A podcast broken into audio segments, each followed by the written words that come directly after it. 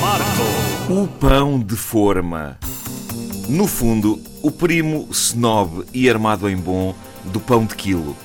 Ali, muito bem cortadinho, dentro de um saco de plástico, muito maciozinho. Pá, ridículo, pá.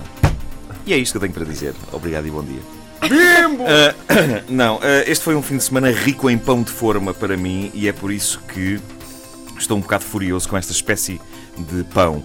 Uh, no sábado, no estúdio onde se grava a Operação Triunfo, eu decidi comer uma sandes vegetariana. E porquê? Perguntam vocês. Porquê? Porque raio é que esta besta foi comer uma sandes vegetariana? Uh, porque as câmaras estavam a filmar um, cenas de bastidores ali na zona da cantina e eu achei que era bom passar para o exterior a ideia de que sou um indivíduo com uma alimentação saudável. Por, por isso, contrariado posei a pratada de carnonga uh, à jardineira, cheia de molhanga, que tinha na mão, e fui buscar uma sandes vegetariana num pratinho. Um quadrado de pão de forma, com ovinho, alfacezinha e tomatinho.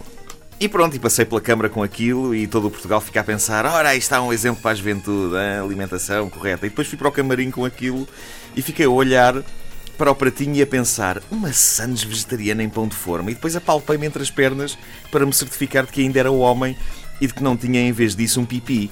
Era. Uh, mas tinha fome uh, e não tinha outro remédio senão comer aquilo e uh, começou aqui a minha fúria com o pão de forma. Eu não sei se isto acontece com toda a gente, mas no meu caso, o pão de forma, não sei se é todas as marcas, mas tem a irritante tendência de se colar imediatamente ao céu da boca. Uh, eu não percebo qual é a ideia de quem fabrica o pão de forma. O que eu sei é que. É leve, é leve vai logo para o céu. é capaz de ser isso.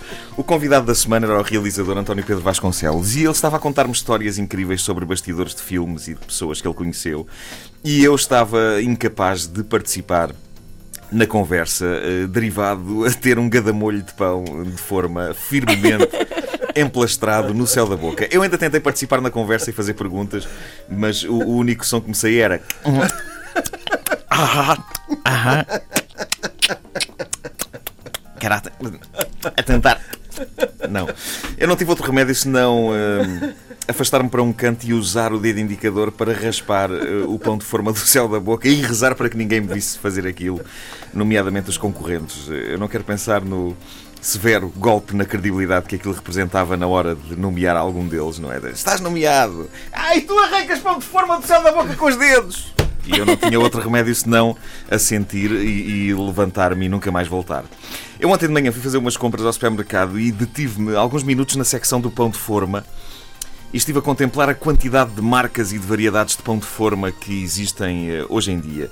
Eu gosto da maneira como o progresso insulta a nossa inteligência, servindo-nos produtos como pão de forma sem côdea. É como se nos estivessem a dizer. Ao pessoal que não gosta de côdea, nós sabemos como vocês são uns atados, incapazes de tirar uma tira de côdea do vosso pão, por isso nós tiramos por vocês, tá bom? Pergunto, o que é que se segue? Bife já todo cortado aos bocadinhos? Hã? E que tal uma senhora para estar à mesa ao nosso lado a apanhar os bocadinhos de bife com um garfo e a fazer Olha o aviãozinho, olha o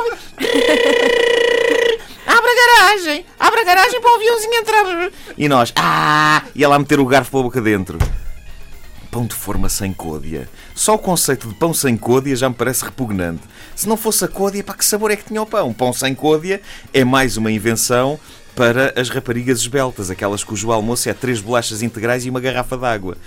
Que é parvo. Mas o mais chocante mesmo é eles pensarem que o mundo é demasiado inepto para conseguir tirar a côdea a uma fatia de pão de forma. Eles pensarem que houve pessoas que olharam para uma fatia de pão de forma e disseram: Epá, eu até comia isto se não tivesse côdea, mas como tem côdea, eu vou simplesmente para o meu quarto chorar e ficar deprimido. Eu constatei que ainda por cima o ponto de forma sem côdea uh, não só tem uma coisa a menos em relação ao ponto de forma com côdea, mas ainda por cima é mais caro. Tem menos uma coisa e é mais caro. Eu suponho que eles nos queiram fazer passar a seguinte mensagem: Ó oh, pessoal, nós tiramos a côdea por vocês e isso dá trabalho. O horário de trabalho na nossa fábrica costumava ser até às 6 da tarde. Desde que estamos a tirar as côdeas, trabalhamos até às 11 da noite. Epá, isso paga-se! Eu peço desculpa, mas não há máquinas que fazem isso. O que é que nós estamos a pagar a mais por um pão que tem uma coisa a menos? Ainda se fosse arrancar a côdea a um daqueles pães de quilo.